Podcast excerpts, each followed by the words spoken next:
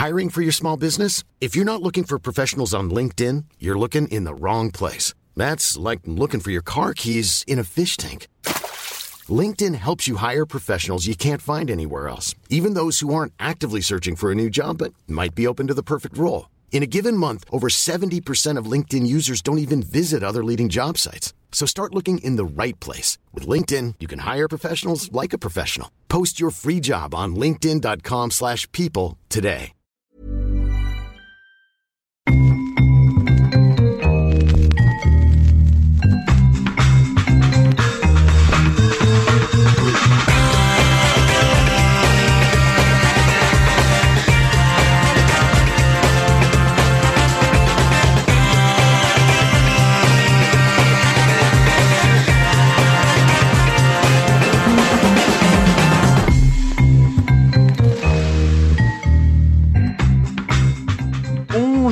Bonjour, et bienvenue à tous dans l'épisode numéro 7 de Channel Random. Et oui, déjà 7, ça a commencé pendant le confinement, maintenant nous sommes libres, mais ça continue. Raphaël Masmejean, bonjour. Salut Alain, salut à tous des euh, invités, oui, des au pluriel invités à cette semaine avec nous. Euh, nous avons tout d'abord dans la fenêtre en haut à gauche de mon ordinateur euh, Guillaume Plax Berson. Est-ce que je dis ton vrai nom ou est-ce que tu es toujours agent secret même quand on parle dans un podcast? Ah, Peu importe, tu, tu viens de le dire, non? Ouais, bah oui, c'est mais, mais oui, non, très bien. Alors, il faut le dire, donc Guillaume travaille, euh, enfin, écrit sur, sur touchdownactu.com, donc notre site de, football américain, et fait des vidéos où il, décortique la tactique, notamment l'excellent tableau noir. Et c'est vrai que normalement, on l'appelle Plax parce qu'il est Jones et que les Jones dans le monde du jeu vidéo comme lui, on va y revenir, ils ont des surnoms. Moi, je suis un peu vieux, c'est pour ça que je te demandais si je devais tout dire. Bon, tu me bah, dis. le, surnom, c'est très bien. Tu me dis, sinon, bon, alors, on t'appelle que Plax maintenant. Non, mais pour l'émission, tu peux m'appeler Guillaume, ça me va très bien. On est en dehors du jeu vidéo, tout ça, on peut dire Guillaume, ça me va. Ça marche. Ok, c'est très réglementé hein, le jeu vidéo. Hein. Ah, euh, dans la fenêtre du bas à droite, Mathieu Pasquier est avec nous. Bonjour Mathieu. Bonjour. Mathieu, toi aussi, tu écris sur touchdownactu.com et on te remercie évidemment. Euh, pour ceux qui ne connaissent pas, on l'a déjà dit, c'est un site de football américain sur lequel on travaille évidemment, j'allais dire à côté de Channel Random, c'est peut-être plus Channel Random qui est à côté de Jean Actu quand même dans les proportions de boulot actuellement. Euh, pourquoi euh, on vous a invité, messieurs? Parce que euh, on, avait besoin, pardon, d'avis de membres de la rédaction qui collectionnent, puisque le thème de cette semaine c'est faut-il collectionner? Pourquoi on collectionne? Qu'est-ce que ça apporte?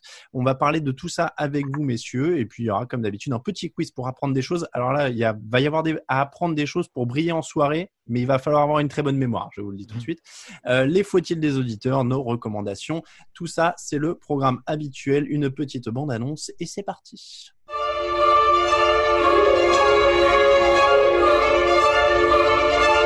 Jean Bernard était gestophile. Il collectionne des objets liés à la bière et plus particulièrement les canettes. Dans son sous-sol, il en a rassemblé plus de 4000 venant des quatre coins du monde la Pologne, euh, la Slovénie, avec euh, des boîtes qui ont été faites pour la Coupe du Monde de 2010. Euh, ici encore l'Ukraine, là l'île Maurice, le Liban. Une passion démarrée en 1985 et un voyage en Allemagne. 16% des Français sont amateurs de collectionnisme ou d'art et d'artisanat. C'est une étude eBay de février 2020 qui le dit. Un amateur de collection sur deux est âgé de plus de 55 ans, 56% de femmes, 44% d'hommes. Alors, ça, c'est l'étude eBay. Euh, je vais vous le dire tout de suite. J'ai aussi trouvé une étude Marie-Claire où là, on parle de 73% d'hommes et 27% de femmes. Donc, euh, après, a priori, on ne sait pas grand-chose sur le profil démographique, si je comprends bien, mais ça vous donne une, idée un petit peu globale. Euh, on parle donc collection. C'était un extrait euh, d'un JT de France 3 régional euh, que vous venez d'entendre. première question, Raphaël, déjà avant de s'adresser à nos invités, puisqu'on a déjà la réponse pour eux, Raphaël, c'est est-ce que tu collectionnes? Euh, non, plus en tout cas. Enfin, je je, je crois pas être euh, être collectionneur. Euh, enfin, vu que euh, les, les livres que j'achète n'ont pas de lien entre eux, je je pense pas du coup être être collectionneur à ce niveau-là. Et par mais par contre, j'ai eu une époque collectionneur un peu plus jeune autour de Tintin. Je je suis pas le seul là-dedans. Je sais mmh. que beaucoup il y a beaucoup de de tintinophiles comme on dit où effectivement j'avais toutes les BD, j'avais toutes les cassettes de la version animée, j'avais les cassettes des films parce qu'il y a eu des films qui étaient sortis à l'époque et j'avais aussi les, les reproductions des, des, voitures des différents, euh, des différents tomes de Tintin. Donc euh, j'avais pas mal de trucs autour, de, autour de, du reporter euh, belge. Voilà, mais ça m'a un peu quitté, on va dire. Et t'as arrêté à quel âge? Sais pas, je dirais fin, fin collège, Il y, a- y eu, une rupture, tu vois Il y a eu une rupture, ouais, Et t'as tout jeté ou... Non, non, je vais pas tout jeter. J'ai j'ai gardé ça. Ça doit être dans une malle euh, chez mes parents sans, sans aucun doute. Euh, j'ai pas tout jeté, mais j'ai arrêté. Je sais pas. Je, je, je suis passé à autre chose. euh, je suis passé à autre chose. Peut-être le jeu vidéo à l'époque a fait une sorte de transition. Euh, je, ou le, le temps que tu pou- je sais pas. Ouais, non, je- j'ai juste arrêté. Bon, t'as arrêté. Euh, en tout cas, alors pour répondre aussi, euh, moi, avant de passer encore la main à, à nos invités, je suis comme Raphaël. je J'ai eu une période gamin. Moi, j'ai collectionné les fèves, je crois. Euh, tu sais, les trucs de Oh. galettes des rois. Ouais, ouais, ouais. Ok. Et, euh, et après, par contre, très récemment, j'ai eu Elles sont pas toutes jolies les fèves. Hein. non, non, non, non, mais c'était assez jeune. Euh, et après, par contre, très récemment, j'avais des tonnes et des tonnes de, de chaussures, de baskets. Euh, mais pas, moi, pour le coup, ça a été d'un coup et, et j'ai arrêté, j'ai tout bazardé et je- j'en ai plus, j'en ai quasiment plus. Donc, non, mais après, voilà, on va en parler avec nos invités, mais il y a aussi des problématiques financières aussi. C'est-à-dire que moi, j'ai atteint un âge où j'ai commencé à vouloir me faire un apport pour éventuellement m'acheter un appart ou une maison. Bah, en fait, j'ai tout liquidé et j'ai pris la thune, quoi. Je préfère- tu vois, au bout d'un moment, le choix, il était, euh, il était, tiens, les chaussures, elles valent quelque chose. Bon, bah, je vais prendre la thune, ça va me servir à quelque chose. Mais, euh, mais voilà. Ça pose aussi une des questions. Tu l'as dit, euh, les bouquins que tu achètes, ils sont pas, euh, ils se suivent pas ou Mm. ils sont pas liés. Euh, à partir de quel moment ça commence à être une collection? Je me tourne vers Mathieu parce que je sais que tu en as plusieurs. On va parler de la principale qui est les maillots de football américain. Mais tu en as plusieurs. À partir de quel moment tu dis ça, je collectionne? Probablement quand on a envie d'aller plus loin. Parce que euh, c'est souvent l'objet d'une, c'est la concrétisation de l'objet d'une passion, et donc euh, euh, au-delà du simple fait de posséder, il y a ce côté de un peu de combler un manque de qu'on peut avoir, et donc euh, je pense que ça devient vraiment une volonté de collection, en tout cas quand on, quand on a envie d'aller plus loin, quand on a envie Mm. de s'investir. Euh, Guillaume, pour toi, il y a un chiffre minimum d'un nombre d'objets ou c'est pareil, c'est à partir du moment où ça devient une passion? Moi, je, c'est à partir du moment où tu décides que tu es collectionneur, tu peux en avoir deux et te dire tiens, je vais collectionner. J'ai pas spécialement de moment où je me dis il faut que je collectionne. Bon, t'en as qu'un, tu peux pas vraiment dire. À Hmm. partir du moment où c'est multiple, je dirais deux, tu peux te dire tiens, ben voilà, je collectionne, j'en ai deux et après c'est parti pour, pour beaucoup plus que ça généralement. Alors, pour rester dans les études euh, et, et préciser le sujet, donc on le disait, euh, c'est les maillots de football américain pour Mathieu. Euh, Guillaume, pour toi, c'est les jeux vidéo et les cartes de sport. Ouais. Euh, Qu'est-ce que vous pensez qu'on collectionne le plus en France? Je vais revenir à l'étude eBay euh, que j'ai que j'ai citée. C'est quoi les trucs qu'on collectionne le plus, Guillaume tu la main. les timbres. Je pense que c'est un truc basique que monde collectionne. Alors, c'est pas dans le top 3. ah, Oh. mince. Ah. En tout cas, c'est pas dans le top 3 cité par eBay. Mais oui, Les- c'est clairement. Il y, avait une note sur les, les philatélistes, euh, on dit philatélistes, hein, Ouais. euh, sur- dans, dans l'étude disant que ça restait quand même quelque chose de très très fort. Les pièces, non? Non, c'est pareil. Les numismates, ça reste, mais. euh, Ah bah. Bah, les, les livres ou les BD, peut-être? Ouais, probablement les BD, ouais. Alors, euh, les BD n'y sont pas. Je vais vous donner un indice. Il y en a un, c'est. euh, on peut dire un jouet, hein, si je dis pas de bêtises, les jouets de construction. Lego? Ouais, les Lego. Euh, Playmobil. ça, ça y est. Euh, les Playmobil, alors je l'ai vu passer plusieurs fois, mais c'est pas dans le top 3. Il y en a. Alors, je, je vais vous le dire parce que je sais pas ce que c'est. C'est des voitures Dinky Toys. Oui, d'accord, ok. Donc, C'est des, vieilles- c'est des vieilles voitures euh, de collection en métal euh, D'accord. des années 60, il me semble, quelque chose comme ça. Et, et alors, le numéro un, il est pas facile, c'est les plaques émaillées publicitaires. Euh, parce que sachez que toutes euh, les deux heures sur eBay.fr, il y a un objet publicitaire de la marque Ricard ou Pastis qui sont vendus. Et il y a 1500 plaques émaillées qui sont vendues chaque mois sur eBay. Ouais, quand même. Euh, donc c'est un, un gros gros truc de collection et c'est vrai qu'au final quand tu y penses ça peut être des trucs que tu peux chiner euh, Mm. euh, dans, dans des dans des brocantes dans des choses comme ça donc, vrai. donc voilà c'est en tout cas le top 3 euh, encore une fois de cette Sur étude eBay. eBay. on va revenir à vous deux messieurs on l'a dit donc ce que vous collectionnez la question c'est comment ça commence aussi on l'a dit Euh, alors Raphaël je sais pas si tu l'as tu me l'as envoyé avant l'émission euh, Mm.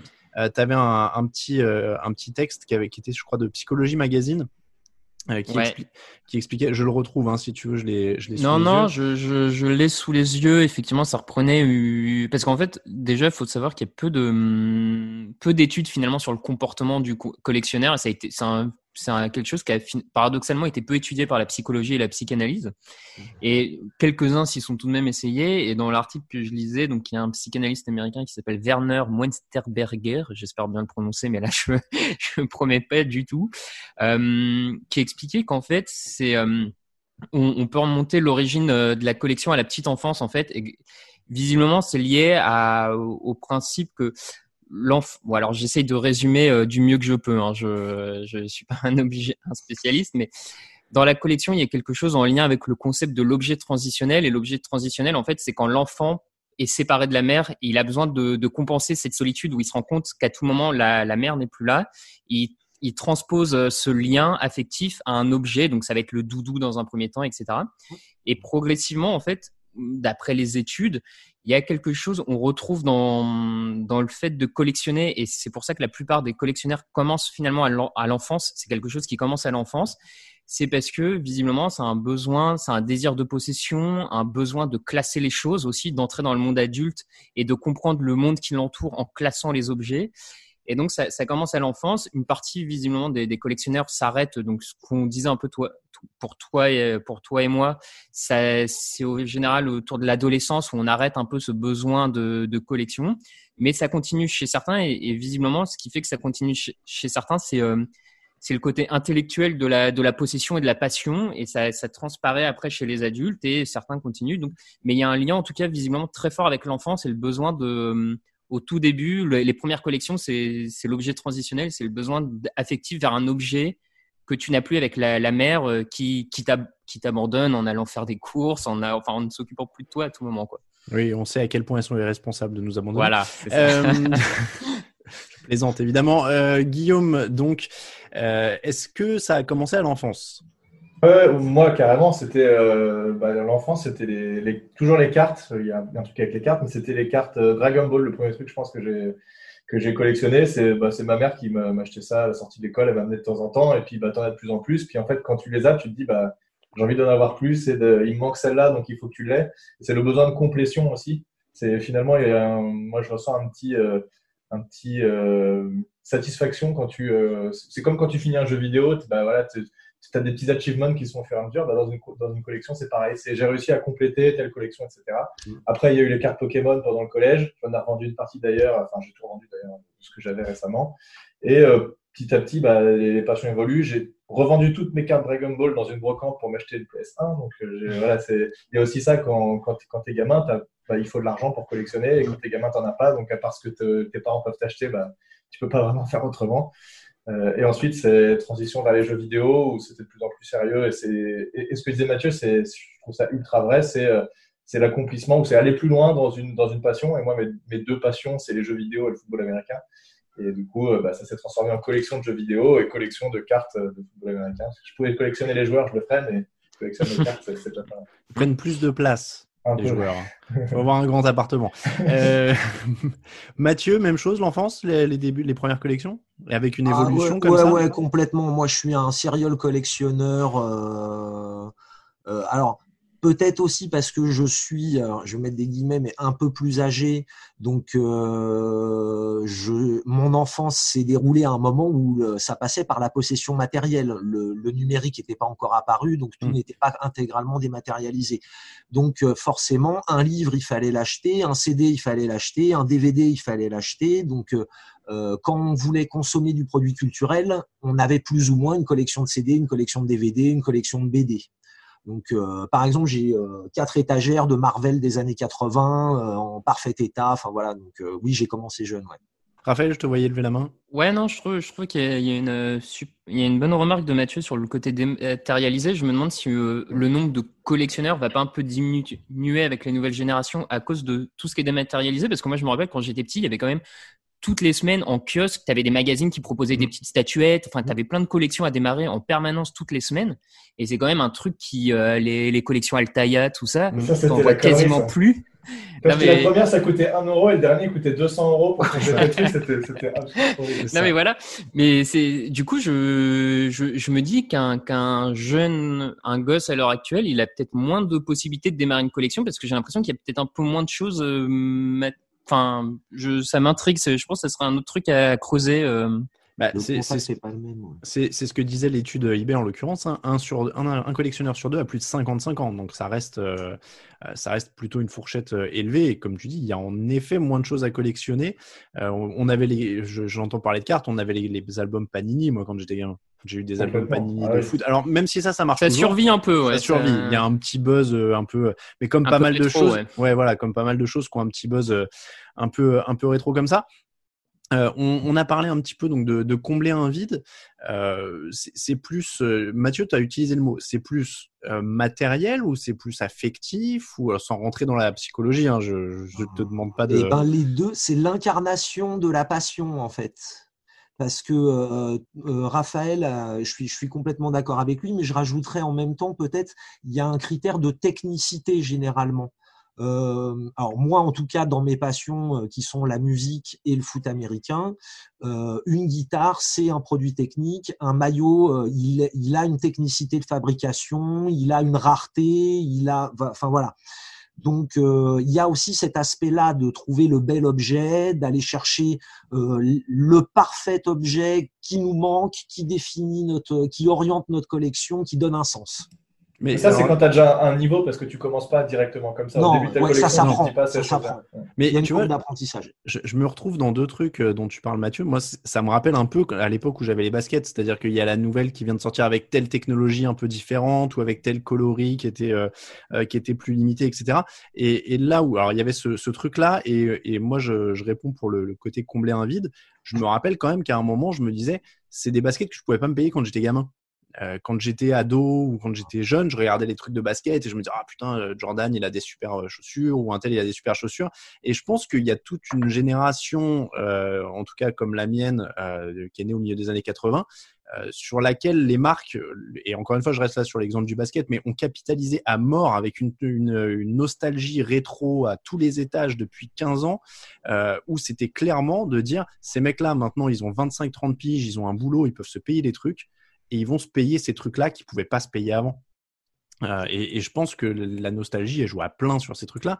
Euh, après, est-ce que je suis pas sûr qu'une collection, par contre, soit forcément conditionnée sur la nostalgie. Ça a été le cas pour moi, mais euh, mais sur les jeux vidéo, par exemple, Guillaume, t'as pas une, tu as des trucs très nouveaux. Tu, tu, tu prends tout ce qui sort ou tu prends Ouais, les mais- anciens du coup? Bah, quand- en fait, ceux qui collectionnent vont plutôt collectionner ce qui est ancien parce que ce qui est récent, c'est. Bah, il y a un prix voilà, qui baisse vachement. D'ailleurs, un jeu, tu l'achètes un an après, il valait Mm. 70 euros au début, après, il en vaut 5 ou tu vas à Micromania, il te prennent que dalle, ce genre de choses. Mais euh, euh, le. Attends, je suis passé à autre chose. C'était quoi la question initiale que tu Je- Je ne me souviens même plus moi-même, figure-toi. Je suis un peu. Ah oui, Si, non, si, collectionne des jeux. anciens. Oui, Oui, voilà, je- ancien ou nouveau. Euh, non, c'est plutôt ancien. Et, et ce que disait Mathieu, c'est vrai. C'est en fait, c'est c'est plus complexe de trouver un jeu ancien euh, qui est en bon état, etc. Surtout que les boîtes avant, pour, les, pour parler des jeux vidéo, mais elles étaient en carton. Donc, elles Mm. c'est plus, beaucoup plus difficile de trouver des objets qui, qui sont, qui sont en très bon état parce que quand tu collectionnes, en général, tu cherches pas l'objet qui est tout abîmé. Tu vas chercher le truc parfait et tu vas passer des heures à regarder les pages sur eBay ou quoi pour, pour trouver le bon et pas te faire arnaquer, etc. Donc, euh, c'est plutôt les objets anciens en général quand on collectionne. Et, et alors, tous les deux, passons au nerf de la guerre quand même. Comment vous fonctionnez quand vous cherchez Alors déjà, est-ce que vous cherchez en permanence? Et surtout, est-ce qu'il y a un budget? Comment vous marchez à ce niveau-là, au niveau de l'argent? Est-ce que vous vous dites euh, c'est tant par mois ou est-ce que c'est à l'occasion quand il y a un truc qui passe? Comment ça se passe, Mathieu? Alors pour moi, ça, j'ai eu plusieurs phases. Et puis euh, euh, dans mon utilisation de ma collection, j'ai plusieurs phases. Donc il y a la phase que moi j'appelle la chasse, qui est la période où oui tous les jours je passe peut-être une heure ou une heure et demie à euh, chercher sur eBay, regarder tout ce qui, enfin regarder un maximum de ce qui sort, à filtrer, à faire des recherches.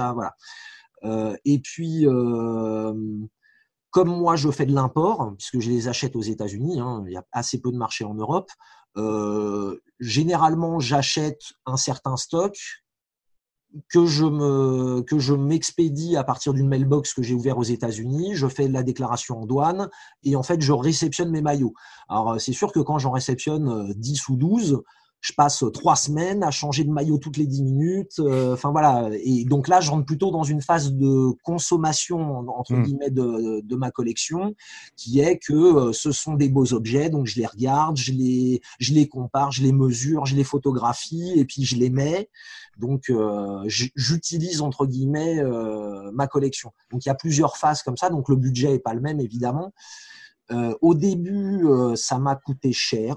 Il faut être euh, extrêmement honnête parce que on apprend aussi bien la technicité que le marché, que les enchères, que tout ça. Donc tout ça, ça a un prix entre guillemets.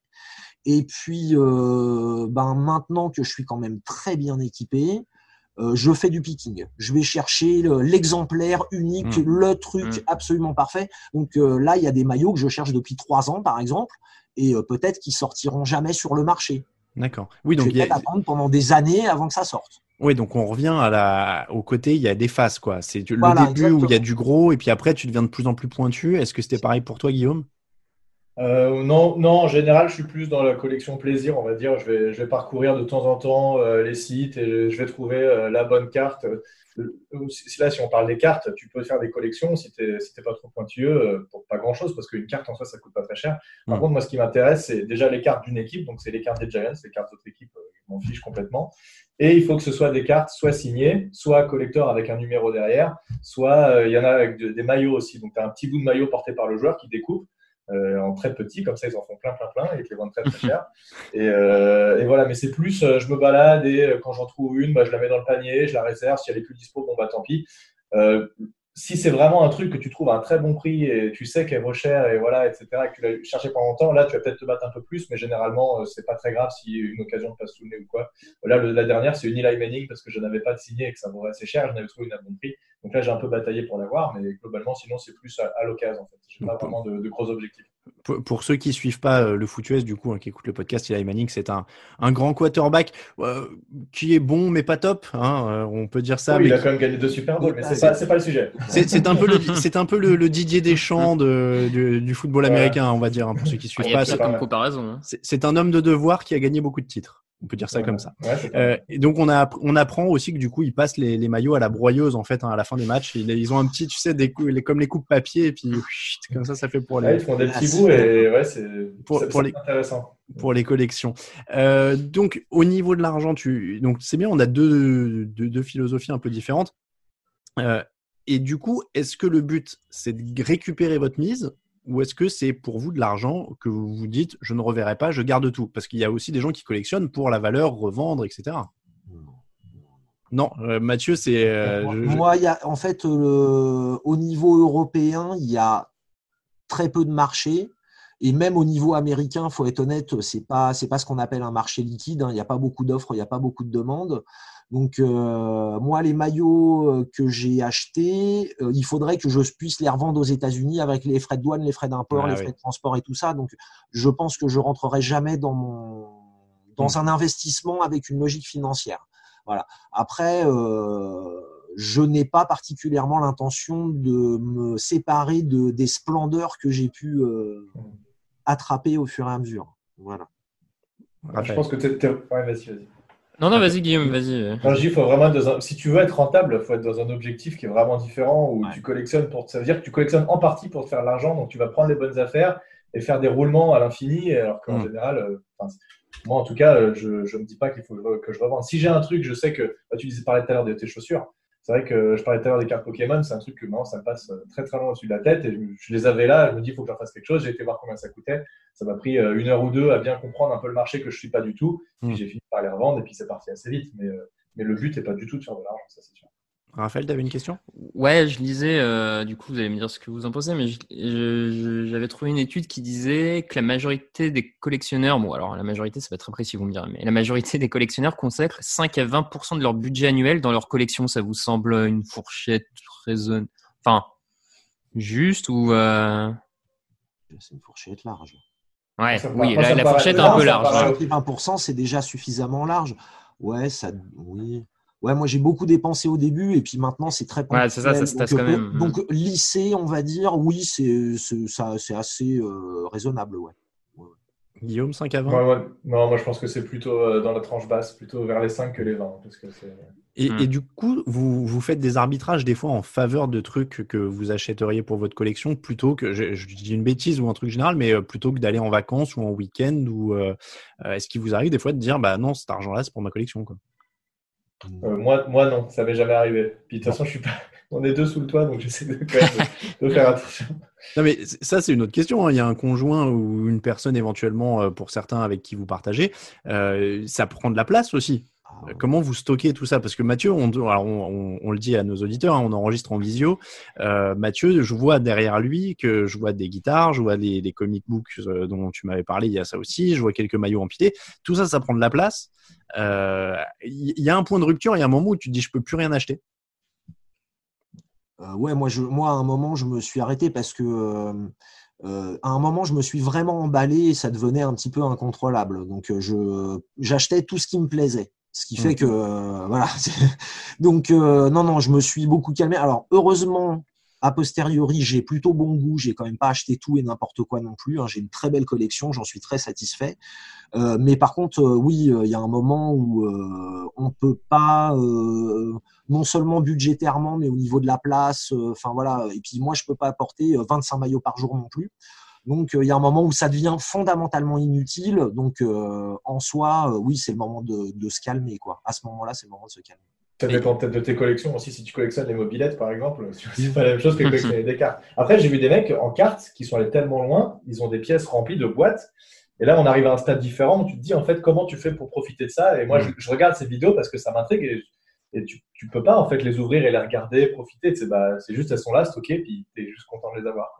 Mais moi, c'était une des questions aussi, c'est est-ce qu'il y a des moments où vous remettez en cause l'intérêt du truc en fait? Où vous vous dites, oh, mais j'ai tout ça, mais en fait, ça me prend de la place, ça me prend de la thune, je pourrais tout revendre. euh.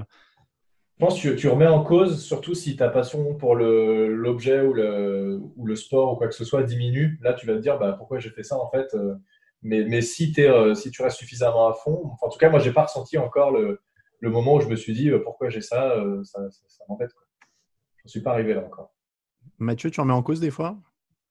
Euh, alors moi, j'ai même dépassé ce stade-là, en fait. Moi, je, on va dire que c'est une définition personnelle, mais pour moi, une collection a un côté fondamentalement inutile. Euh, c'est euh, l'incarnation d'une passion. C'est mais si tu veux, c'est pas parce que ça fait 20 ans que tu fais des courses et que tu achètes des boîtes de biscuits que tu es collectionneur de biscuits. Et euh, je pense que dans toutes les collections, il y a un côté fondamentalement inutile. Donc, euh, bon, alors soit on l'accepte, soit à un moment on le remet en question. En effet, je pense que, comme disait Guillaume, euh, il y, a, un moment, si vraiment la passion diminue et que tu te retrouves avec trois pièces entières de boîtes de, de cartes, qu'est-ce que tu vas en faire? Mais c'est intéressant que tu, euh, que tu donnes de but en blanc le côté pour toi et tu sais que c'est un côté inutile. quoi. Alors, bon, moi, je les mets. En même temps, euh, je, je, les, je l'utilise au sens euh, que, que ça peut être utilisé Oui. parce que ça reste un vêtement. Voilà, ça, ça a quand même une certaine utilité en soi. Puis moi, je prends plaisir à les porter, donc euh, ça me pose pas de souci. Mais fondamentalement, je sais que euh, euh, j'ai pas approuvé ma passion à personne en aucune situation, que personne ne viendra vérifier que j'ai bien le maillot numéroté machin ou la pièce absolument euh, introuvable ailleurs, et que au final, ça reste une histoire entre moi et moi-même. Et que bon, ben, au final, après, on fait des petites négociations en se disant, écoute, celui-là, le huitième des 49ers est-il bien utile? Mais après, il y, a- il y a une petite nuance quand même dans ce que tu dis. Euh, on s'est déjà vu et tu nous avais apporté des maillots. C'est pas que entre toi et toi-même, tu étais quand même content de nous les montrer. Ouais, c'était cool ouais. pour nous de les voir aussi. Donc, tu as un côté partage quand tu rencontres des gens qui ont la même passion ou qui au moins comprennent ce que tu, ce que tu fais. J'ai pas mal de potes qui jouent aux jeux vidéo et c'est vrai que quand ils viennent chez moi, je leur montre deux, trois trucs. C'est même les cartes de foot US. Bah, c'est intéressant, je trouve. Et il y a un petit côté partage quand même au bout d'un moment. Si, euh, si- Aussi. mais il faut croiser les gens qui sont intéressés parce que si tu croises quelqu'un qui comprend rien du tout, il va juste se dire bah, il m'emmerde avec son truc, ça m'intéresse pas. C'est là où on tombe facilement dans l'effet dans l'effet dîner de con, quoi. Oui, oui, oui, ça peut. mais- Ah, mais alors c'est marrant parce que sur cet aspect de partage, j'ai l'impression que c'est pas le cas de tous les tous les collectionneurs parce que j'ai j'ai maté un reportage où genre les les euh, donc le, le mec décède et ses enfants héritent en fait euh, de toute sa toute sa collection et le mec a euh, collectionné euh, des milliers et des milliers de petites figurines de petits soldats et en fait les enfants n'avaient jamais vu cette collection et personne n'avait jamais vu cette collection. Et donc, le mec collectionnait tout seul dans son coin. C'est euh, 10 000 figurines de petits soldats. Et visiblement, de, en, faisant quelques recherches pour l'émission et tout, tu as quand même un tas de collectionneurs qui ne veulent surtout pas montrer leur collection et pour qui c'est tellement précieux et rare qu'ils le gardent pour eux. Oui, ils le gardent pour eux. Donc, du pour, coup, je... pour, compléter ce que tu dis, Raphaël, j'avais vu, alors je l'ai en tête, mais j'ai plus la rêve sous les yeux, mais euh, que certains considéraient en effet qu'il y avait deux types de collectionneurs, c'est-à-dire le discret, celui qui n'en parle pas, et le partageur qui va en parler et aller en détail et se faire un plaisir d'expliquer aux gens. Euh, du coup, et, j'ai l'impression en vous parlant à tous les deux euh, que, que Guillaume, tu es plutôt du genre discret, parce que avant de préparer l'émission, j'avais pas souvenir qu'on ait parlé de tes collections, alors que Mathieu, par exemple, on le savait, quand on a eu un repas d'équipe, il est venu. Alors évidemment, c'est une passion qui concerne euh, le, boulot et le site euh, sur lequel on fait, donc tu l'aurais peut-être pas amené si on avait été euh, un site de, baseball ou de football ou de ou d'actualité générale ou voilà. mais mais est-ce que vous vous retrouvez dans ce côté-là, le discret et le, partageur? Mathieu, tu hoches la tête, tu dis oui? Absolument, absolument, tout à fait. Guillaume Moi, je suis discret, mais c'est parce que je pense que oui, mais parce que c'est pas venu sur le tapis et que et que j'allais pas amener mes cartes pour que vous mettiez vos doigts plein de burgers dessus. Quoi. Ah bah voilà. non, non, mais voilà, je trouvais pas l'intérêt de le partager, mais, mais si, on, si c'était venu sur le tapis, j'aurais aucun, aucun problème d'en discuter. En tout cas, c'est pas du tout.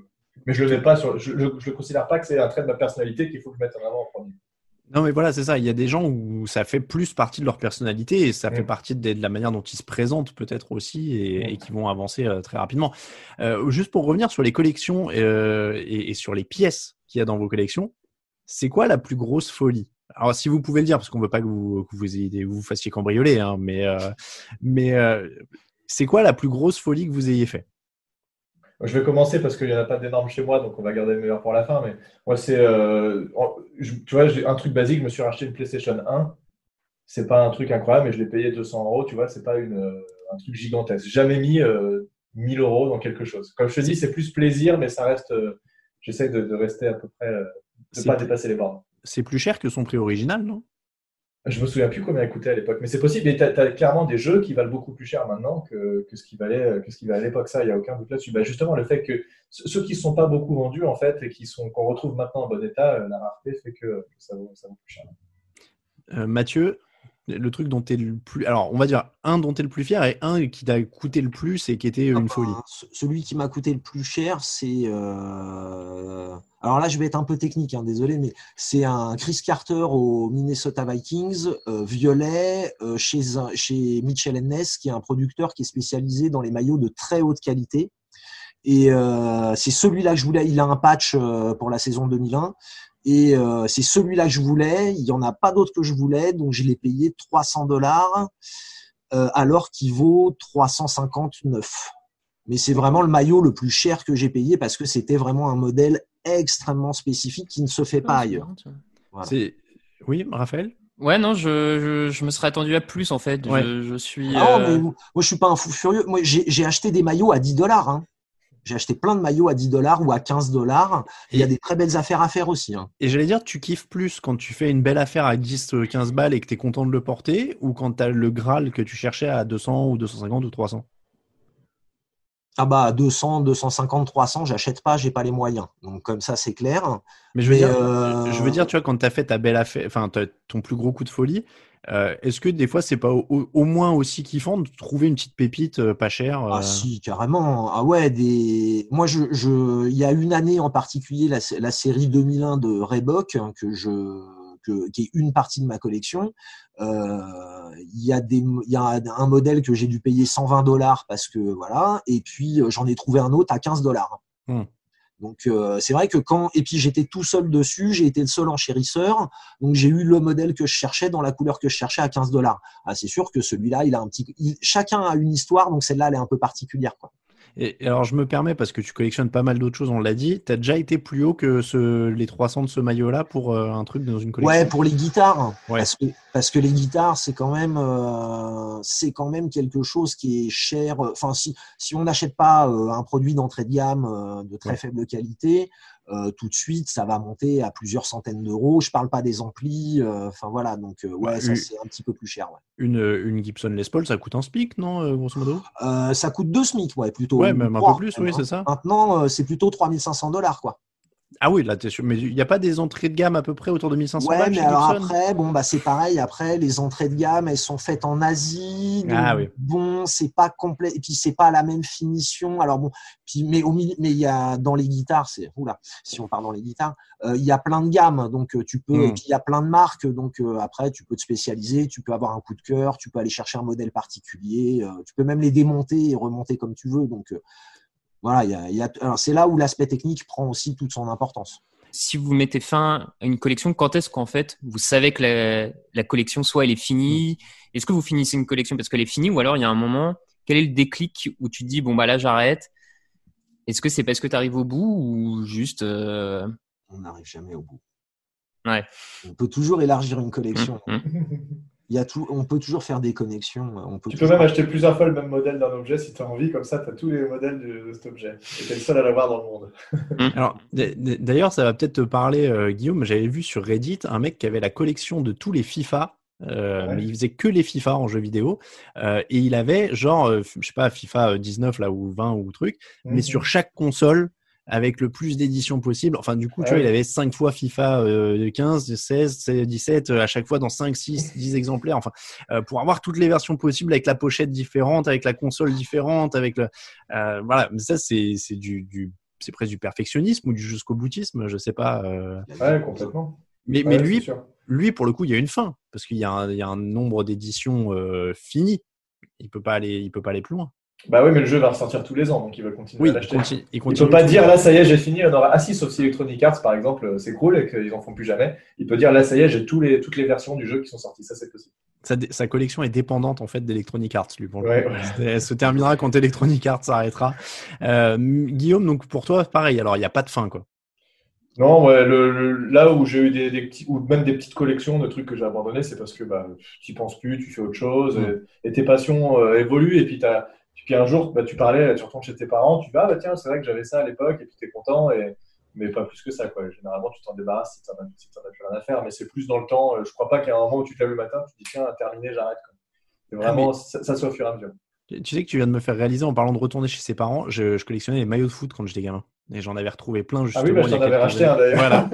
C'est pour ça que j'y pense. J'avais retrouvé des maillots. J'avais retrouvé des maillots en pagaille euh, dans le, dans le grenier de mes parents. J'en avais des tonnes quand j'étais gosse. C'était euh, voilà. Donc oui, euh, c'est vrai qu'en effet les, les passions évoluent euh, là-dessus. Faut-il collectionner des trucs? Donc messieurs, c'était la question. Juste avant de faire le bilan, moi ce que je voulais savoir aussi, c'est est-ce que vous y prenez du plaisir du coup tous les jours en la regardant En fait, c'est aussi ça l'intérêt, non? C'est vous voyez ça chez vous, ça. C'est bon pour le moral, c'est un, truc qui est là aussi pour faire du bien, non? Ouais. Ouais. Mathieu, ouais. Ouais, ouais, tout à fait. Après, euh, c'est pas, euh, c'est, un peu comme tout dans la vie. C'est pas, c'est pas la passion absolue tous les jours, 24 heures sur 24, euh, Mm. au point de se relever la nuit. hein. Il y a des périodes où c'est beaucoup moins, il y a des périodes où c'est beaucoup plus. Bon, voilà. Après, j'ai la chance pour l'instant que ça m'intéresse toujours et que ça me fasse toujours plaisir et que je sois très content d'avoir ma collection. Je me, je me dis que tu dois, en fait, tu parlais de comic books tout à l'heure, par exemple, tu dois te faire un kiff de temps en temps. Je sais pas, le dimanche, tu t'ennuies, t'en ouvres un au hasard ou euh, c'est un plaisir, quoi. Tout à fait. Euh, Guillaume, pareil? Tu, Ouais, tu- ouais, c'est- tu jettes un œil dessus comme ça quand tu te, tu te balades dans l'appart, euh, ça te, c'est une sorte de, de réconfort aussi en même temps, quoi. Ouais, ouais, exactement. Ouais, tu ouais, t'es- c'est une petite satisfaction de revoir tes trucs, de te dire que tu as, passé du temps à accumuler ces trucs-là et que, et que même, tu l'as, même les jeux vidéo, euh, je suis pas obligé d'y jouer pour, pour, pour l'utiliser. Je peux juste l'ouvrir, regarder la notice des anciens jeux, et puis voilà, je, le- je le repose et puis c'est.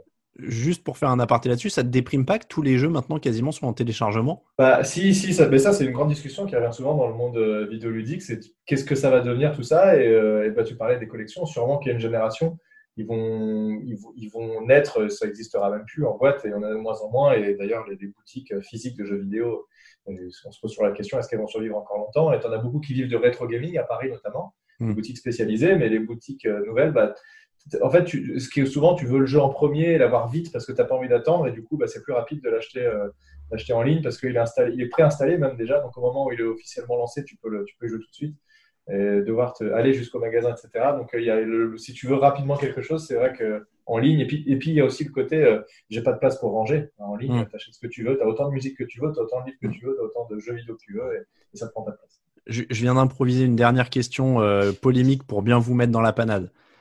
Euh, votre moitié ou la personne avec qui vous êtes vous dit c'est moi ou la collection Qu'est-ce que vous faites? Non, moi j'abandonne la collection, je pense. Je vais lui faire écouter ce que je viens de dire. Faut être honnête, oui, je pense que ça se négocie, ouais. Ouais. Oui, mais À est-ce moitié, que, à moitié. est-ce que si, est-ce que si la personne vous demande d'abandonner la collection, c'est qu'elle vous aime vraiment? Moi, moi, je peux rien dire, mes collections, elles prennent de la place. Oui, Donc, il y a toujours cet argument-là. Euh, messieurs, donc faut-il collectionner des choses? Je suppose que la réponse est oui, euh, à l'unanimité pour vous. Mathieu, oui. Ouais. Et Guillaume aussi. Ouais, ouais, ouais. C'est l'heure du quiz. Alors, messieurs, merci beaucoup en tout cas d'avoir partagé vos expériences. On va euh, quizer un petit peu. Vous êtes trois à pouvoir répondre à mes questions aujourd'hui et ça tombe bien parce que c'est bien, bien difficile. Le thème du quiz, qui collectionne quoi? Je vous donne le nom d'un Hmm. collectionneur et vous devez me dire ce qu'il collectionne. Par exemple, que collectionnent les fans d'Avrilo Piscicophilie, Piscicophilie, pardon, Avrilo Piscicophilie? Ah, putain. C'est en rapport avec les d'avril. fleurs. Alors, Les blagues de poisson d'avril. Les poissons d'avril, exactement. Ils collectionnent les poissons d'avril. Faut- faut- C'est pas facile, mais vous, vous- si vous regardez, il y a avril et piscicole dans le. Mais alors. Concrètement, tu collectionnes.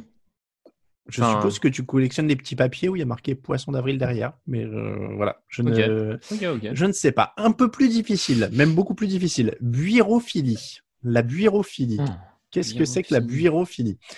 Je vous donne un indice. euh, ça, ça peut servir dans un garage automobile. Les boulons? Non. Bon, je vais vous le donner celui-là parce qu'il est hyper dur. C'est les gens qui collectionnent les burettes d'huile. Ouais, il est hyper dur.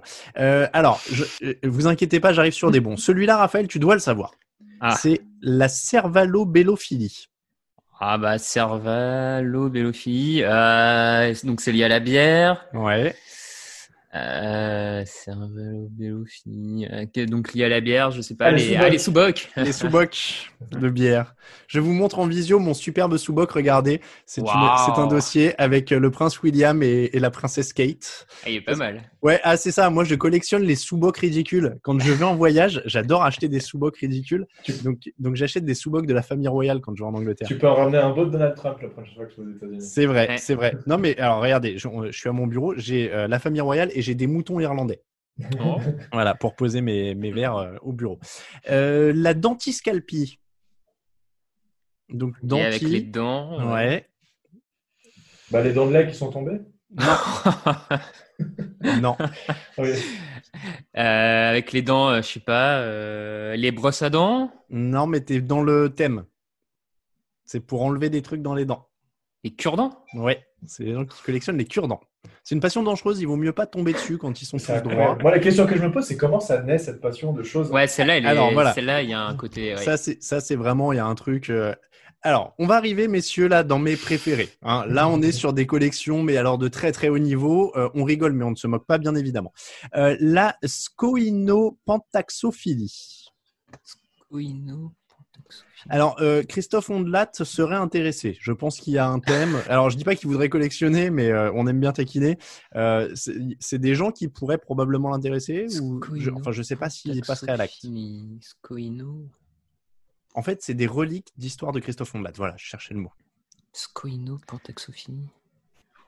Putain. Je les ai séchés là. Alors, ce sont les gens qui collectionnent les cordes de pendus. Oh Ah, mais, ah oui, c'est le glauque en plus. c'est- Ah Ah, oui, ouais, oui, oui. c'est. Oui, Hmm. oui, oui. Alors, Ah, c'est ouais, c'est pas mal. je vous en donne Voilà. un autre, c'est euh, l'hésitériophilie. Alors, celui-là, je vais vous dire, euh, il rend très malheureux. euh, Enfin, le pass Navigo a rendu ces gens très malheureux.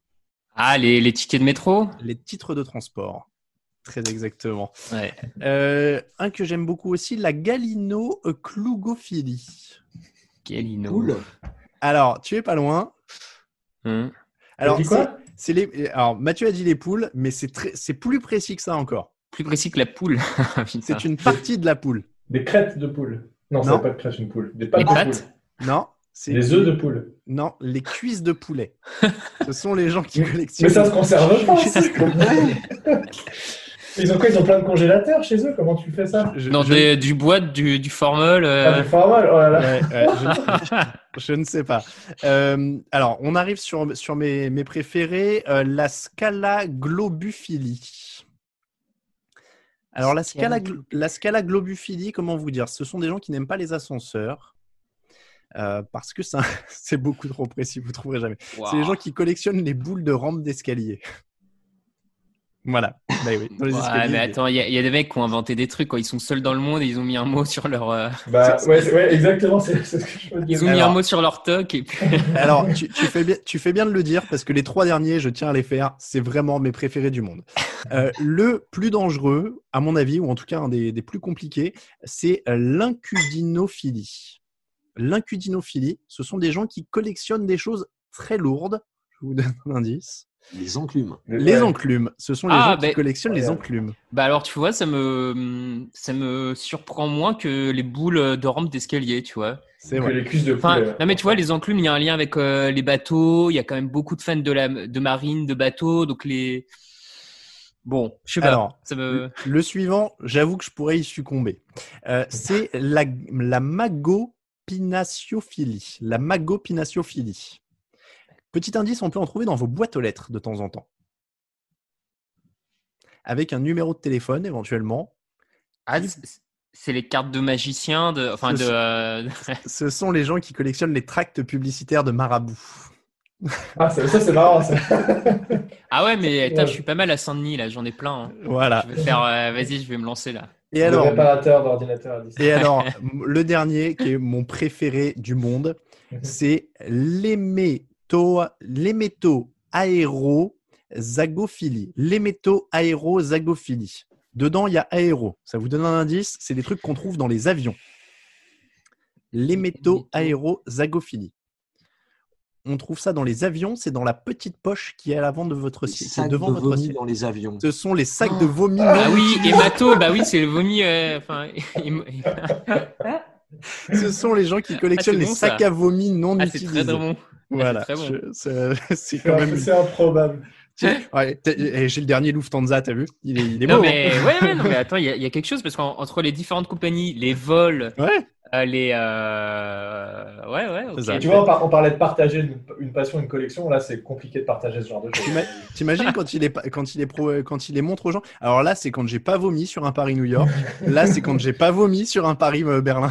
Ah bah mieux vaut c'est sûr que c'est pas le, la collection à montrer à ton date que tu ramènes le premier soir chez toi là. Je pense que c'est pas là ah mais les cuisses de poulet quand même champion quoi. les cuisses de poulet ouais, aussi. les cuisses de poulet aussi de poulet c'est bien aussi alors je vous propose, propose un petit annexe c'est qui collectionne quoi? Je vous donne un nom de star. Ah. Et vous me dites ce qu'il collectionne. Alors, je suis désolé, j'ai pas noté la source. J'ai trouvé ça un peu partout sur Internet. Euh, Quentin Tarantino. C'est que du ricain. Là, c'est de la, c'est de la méga star. Euh, les, les, trucs en lien avec les pieds, Quentin Tarantino. Non, alors il est fétichiste des pieds, mais en l'occurrence, Ah. euh, c'est pas ça. Euh, c'est, euh, c'est un peu. Non, c'est pas très loin du registre de Guillaume quand j'y pense. C'est des cartes de quelque chose? Non, alors c'est plutôt les jeux, mais c'est pas les jeux vidéo. Ah, les, Les jeux de société? C'est les jeux de société Ah ouais. tirés de films ou de séries. C'est très précis. Euh, que collectionne Tom Ouais, c'est Hanks pas mal. Que collectionne Tom Hanks? Alors, pour vous donner un indice, euh, les journalistes en, ont- en utilisaient il y a très longtemps. Ah, les machines, Machine à à écrire. écrire. Les machines à écrire, ouais. Ouais. Euh, Claudia Schiffer. Je sais pas si c'est encore une star pour les jeunes. J'aurais dû dire Kim Kardashian, mais euh, Ouais, Claudia Schiffer, là, je pense que tu as fait, un... as fait le gap générationnel. Là, ça. Alors, Claudia Schiffer, on est dans la collection euh, de, de choses qui ont dû être euh, asséchées ou un truc comme ça. C'est pas des plantes, mais Des c'est de, la- feuilles. c'est de la nature euh, conservée. C'était vivant à une époque. Ah, des animaux empaillés? Euh, c'est les insectes. Ah. Alors, Angelina Jolie. Des hommes Non, les enfants. si, si tu vois, les- si- si- un truc un peu en rapport avec ses rôles. Enfin, de certains de ses rôles un peu euh, badass. Les- euh, les armes. Des armes Alors, pas, c'est- pas les armes à feu, mais un autre type d'arme. les arcs. Non, Les arbalètes. non. C'est Tomb Raider, ça. Elle, elle a pas c'est d'arme. Elle a Les pas couteaux Ouais, voilà, elle collectionne les couteaux. J'allais dire, elle a pas d'arme blanche dans Tomb Raider, j'étais pas sûr. J'ai pas Oh, vu. possible, ouais. Euh, donc Angelina Jolie, Claudia Schiffer. Euh, alors il m'en reste deux, c'est les deux plus originaux. Euh, Penelope Cruz. Elle collectionne un truc qu'on met dans son armoire. Des cintres. Voilà, les cintres. Pardon, je suis désolé. Euh, Et pour terminer, Yeah. celui-là est peut-être plus surprenant, mais pourquoi pas. Euh, c'est Johnny Depp. Que collectionne Johnny Depp? Il, il- il a l'air un peu chelou, Johnny Depp. Je- Sans, sans jugement de valeur, hein, mais. Que peut collectionner Johnny Depp? Euh, Comment dire? Je, je cherche une. euh, Je veux pas vous donner d'indices parce que c'est trop grillé. Trop, Alors, je ouais, trop grillé préfère après. vous dire si vous chauffez ou pas. Euh, Qu'est-ce qu'il peut collectionner Johnny Depp? Les, les chapeaux? Non, par- Du parfum, un, truc cosmétique ou pas du tout? Non, c'est un truc auquel. Non, c'est un truc auquel vous, le vous ne pouvez, vous ne le relierez Ah. pas comme ça euh, Ah merde. à ce que vous voyez. Euh, les menus de restaurant. euh, Alors, je vais dire, je vais dire, c'est pas quelque chose qui est genré, euh, si on peut dire ça comme ça. Alors, et évidemment, les, les- les garçons et les hommes peuvent en utiliser s'ils veulent, mais en général, c'est pas genré, euh, euh, c'est pas associé à la masculinité. euh, Ah.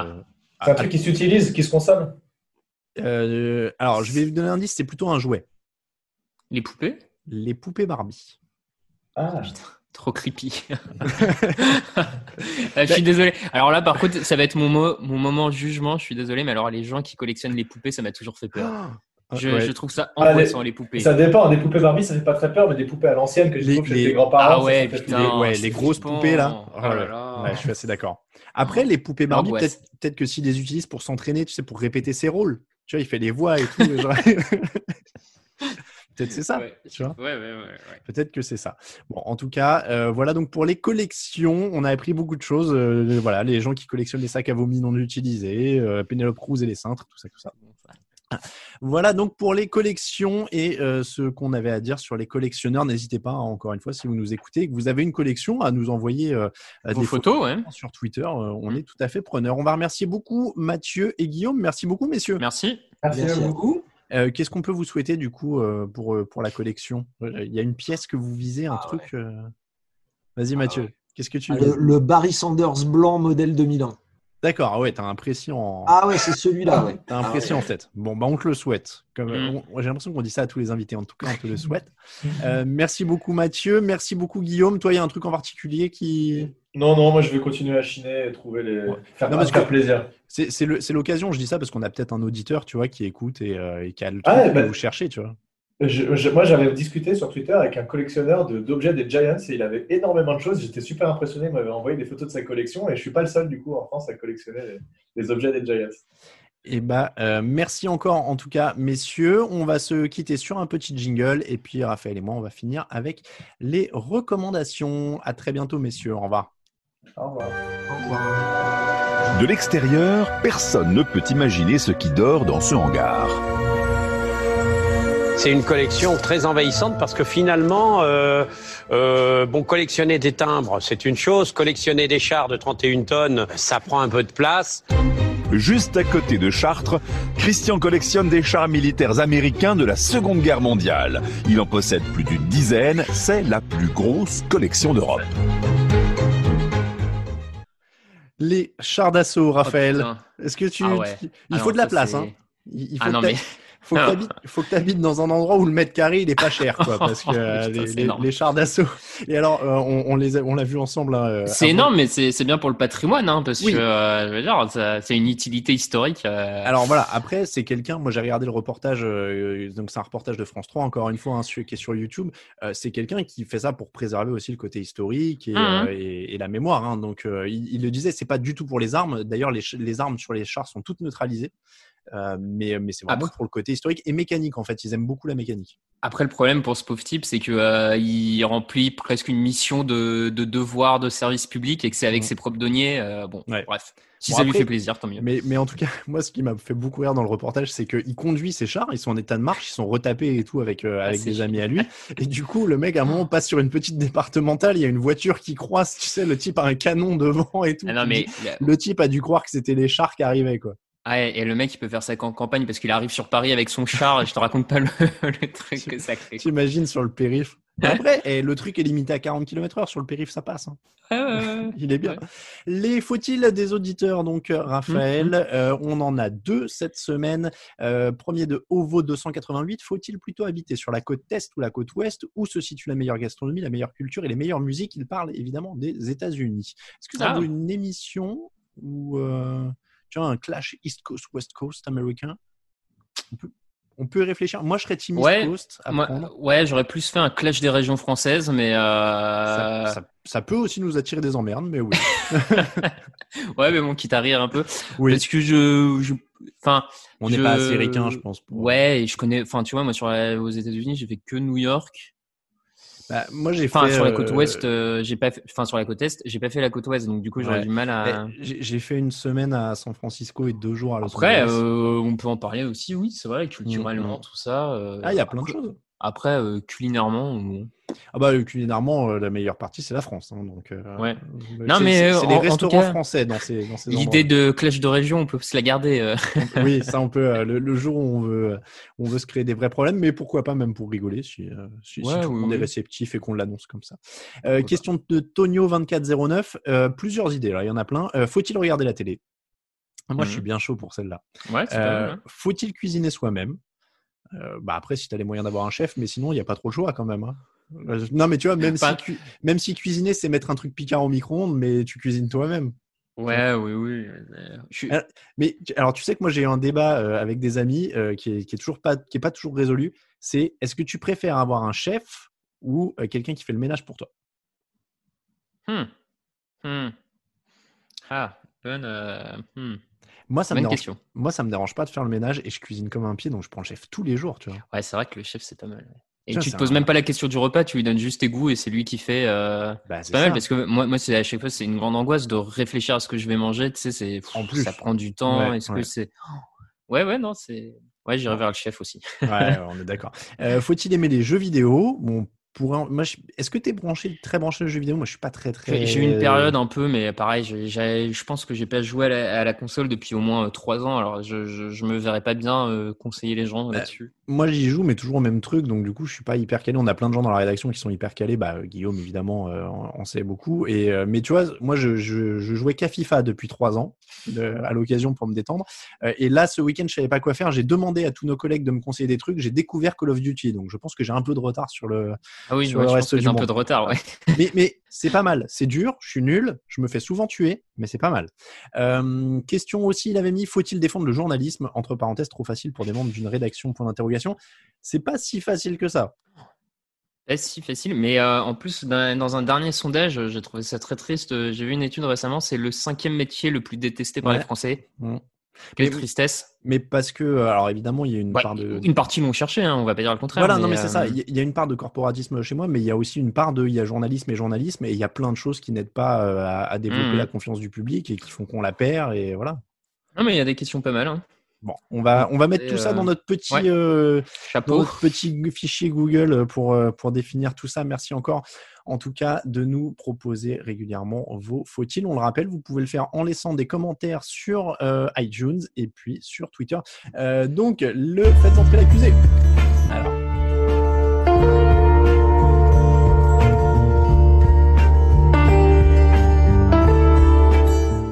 J'ai décidé d'innover, Raphaël. euh, au Ouais. sens- en fait, j'ai pas innové, c'est c'est l'occasion qui a fait le larron, comme on dit chez les jeunes. Euh, comme on dit chez les jeunes de 1980, évidemment.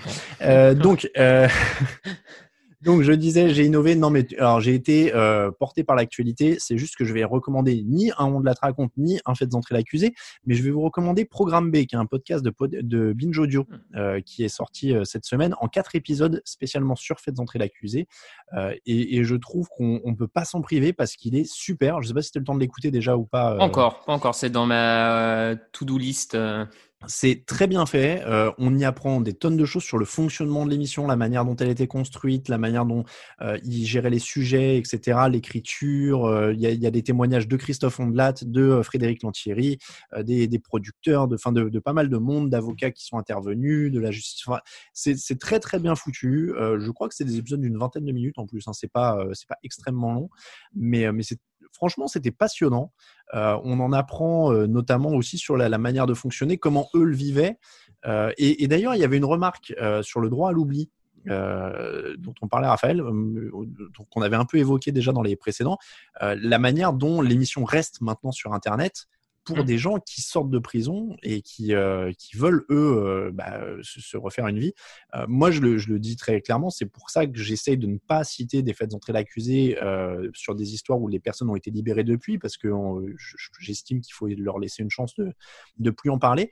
Mais c'est bien, c'est bien expliqué justement dans, mmh, dans, dans le podcast comment ça, ça, peut poser problème. Il y a, alors je me rappelle plus du nom de la personne, mais le, producteur raconte notamment qu'il avait reçu des courriers de, quelqu'un qui était impliqué dans une des histoires, qui lui disait voilà, moi je suis sorti de prison, j'ai un enfant de 8 ans qui n'est pas au courant de tout ça, je vous en supplie, ne parlez pas, ne, mentionnez pas mon nom. Et en l'occurrence, cette personne-là n'avait pas été mentionnée dans l'épisode en question, mais, mais Christophe Onlat raconte bien aussi la, la popularité de l'émission, sa popularité en prison il y a une mmh. avocate, c'est une journaliste, je crois, qui raconte comment, quand elle allait visiter une prison, certains la, reconnaissaient en lui disant ah, mais c'est toi qui as parlé d'en fait d'entrer l'accusé, c'est toi qui as parlé de moi ou c'est toi qui as parlé de notre affaire. Ou, donc vraiment le, podcast est très très bien fait et, je vous le recommande chaudement. Donc ça s'appelle Programme B, c'est de, chez Binge Audio. Raphaël, les recommandations, je te laisse commencer. Alors, donc, notre thème euh, collectionneur m'a fait rappeler un, petit documentaire d'une quinzaine de minutes que j'avais vu il y a quelques années qui s'appelle, euh, sans offense hein, bien sûr, qui s'appelle Hitler connaît bien et qui est un documentaire qui, qui suit un quarantenaire euh, belge qui, qui, a une passion, somme toute, un peu particulière à notre époque, une passion autour du Troisième Reich et notamment du rôle de son père qui était ni plus ni moins qu'un Waffen-SS. Donc, bon, voilà et qui collectionne euh, collectionne les objets euh, en lien avec le Troisième Reich euh, dans la Belgique des années 90, je dirais à peu près. On est fin des années 90. Hein. Et, et, voilà, ça m'a tout de suite fait penser à ça. Et au-delà de ça, ça me permet du coup de parler de cet épisode-là, qui est en fait un épisode de l'émission, de la célèbre émission belge Striptease, que je pense une bonne partie d'entre vous connaît. Si, si c'est pas encore le cas, ben, n'hésitez pas, on vous mettra le lien, mais l'épisode est sur YouTube et après je vous conseille de vous perdre comme on dit dans les épisodes de striptease euh, de cette célèbre émission belge, parce que c'est, je pense, à titre personnel, que c'est une des meilleures choses que la télévision ait jamais produit. Donc euh, voilà. Mais alors, moi, ma question, parce que je l'ai survolé vite fait quand euh, tu m'as dit que c'était ton, truc, mais j'ai vraiment pas, pas, tout pas saisi parce que j'ai vraiment juste regardé ce que c'était. Est-ce que le mec, qui collectionne ça en nostalgie du Troisième Reich et en étant toujours partisan, ou est-ce qu'il collectionne parce que son père était là-dedans, mais que aujourd'hui il est détaché de ça? Euh, plutôt en étant plus ou moins partisan encore. Hein. Je, il le dit pas clairement, mais la façon dont il tourne certaines phrases, euh, la Belgique aurait besoin d'un homme fort. Euh, hmm. en, tout, cas, on parlait de, collection que tu montes pas à ton date quand tu la ramènes à la maison. comme je te dis, j'ai survolé, j'ai vu quelques images. En effet, l'assortiment de casquettes et de chapeaux nazis, Bon, bah, première soirée, ça, dépend d'où il ramène son premier date. Hein. Euh, c'est vrai si aussi. c'était l'amical des, des, anciens nazis. Euh, c'est vrai aussi. C'est vrai aussi. Si, si, si, elle est enthousiaste. Euh, voilà. Mais bon, du coup, celui-là est pas mal, mais ça me permet surtout de faire un point sur striptease. Mmh. Et je, je, ne me voyais pas parler de, de, de, il fallait qu'à un moment je parle de striptease, donc voilà. Je, je, me doutais bien que ce moment arriverait. Euh, pour, mais alors du coup, moi j'avais pas de reco et, une fois que j'ai entendu la tienne, ça m'a ça m'en a rappelé une. Je vais vous conseiller un bouquin qui s'appelle Berlin 1933. Tu vois, je reste totalement dans le thème. on est dans le thème, ouais. On est dans le thème. Euh, Berlin 1933 par Daniel Schneiderman, pour lequel j'ai déjà euh, euh professé euh, mon admiration euh, dès la première émission, je crois.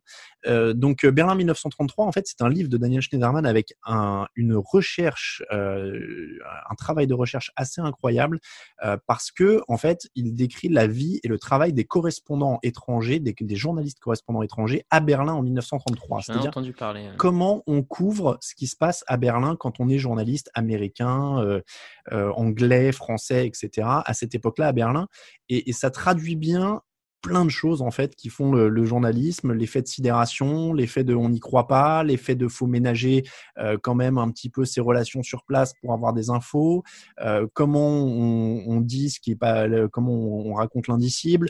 Voilà, il y a plein de choses là-dedans. Euh, ça donne à réfléchir. La, fin du bouquin d'ailleurs est superbe, je, tiens à vous le dire.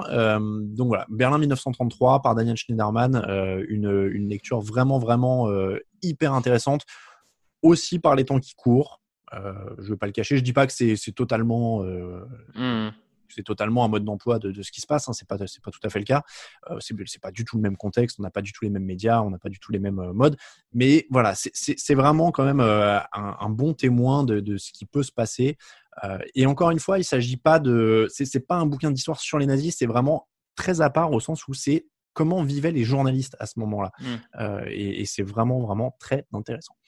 Euh, le service après-vente de l'émission, euh, Raphaël, on a parlé série française la dernière fois. Est-ce que tu en as une qui, qui t'avait échappé ou pas? On a eu quelques retours. Euh, écoute, non, non. Je, En tout cas, celles qu'on a pu nous mentionner ce sont des séries que j'avais pas forcément vues, donc je, ne hmm. me suis pas dit ah mince, j'ai oublié de parler d'un tel. J'ai vu Baron Noir revenir. ouais, Baron Noir. Kabul Kitchen me tente bien, je l'ai vu. Kabul Kitchen est pas mal revenu aussi. Hein. Ouais, moi, juste pour le petit suivi, j'ai fini la saison 1 d'Engrenage, donc pas mal pas mal.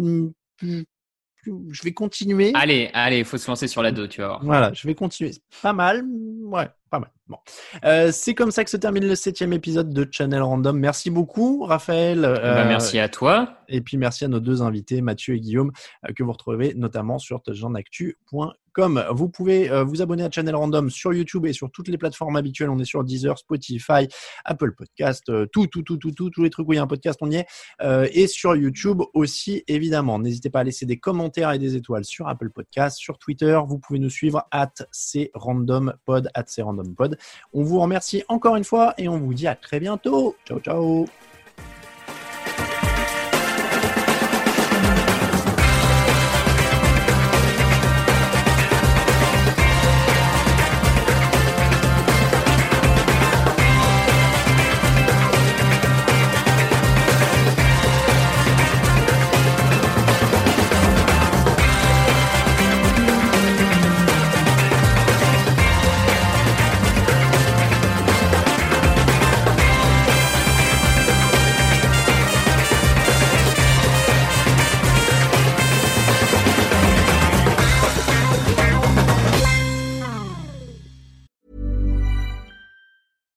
Deserves the best, and there's no better place to shop for Mother's Day than Whole Foods Market. They're your destination for unbeatable savings, from premium gifts to show-stopping flowers and irresistible desserts. Start by saving 33% with Prime on all body care and candles. Then get a 15-stem bunch of tulips for just $9.99 each with Prime. Round out Mom's menu with festive rosé, irresistible berry chantilly cake, and more special treats. Come celebrate Mother's Day at Whole Foods Market.